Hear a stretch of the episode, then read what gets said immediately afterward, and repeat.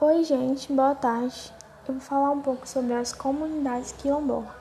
É, as comunidades quilombolas surgiram dos quilombos. Eles eram formados por africanos e afrodescendentes. É, mas como surgiu os quilombos?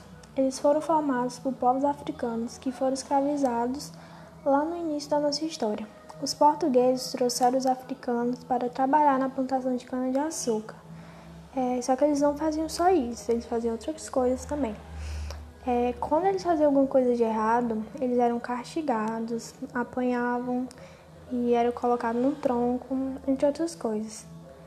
É, muitos deles não aceitavam isso, não achavam que era certo, que era normal.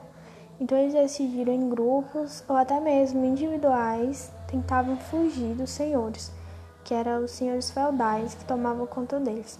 É, quando viu que tinha um tempinho livre ou uma forma de escapar, eles fugiam.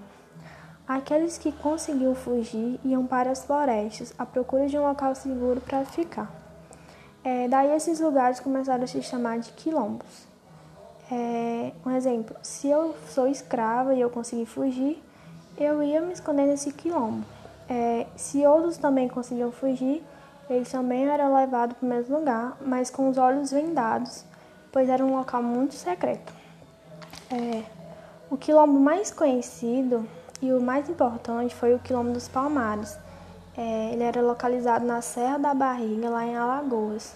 Esse quilombo existiu por cerca de 100 anos e se tornou o maior espaço de resistência contra a escravidão. É, lá viveram mais de 30 mil pessoas. E o líder era o Zumbi dos Palmares, que nasceu em 1655 e morreu em 1695. A data da morte dele foi em 20 de novembro e deu origem à comemoração do Dia da Consciência Negra. E é isso, espero que tenham entendido e obrigada.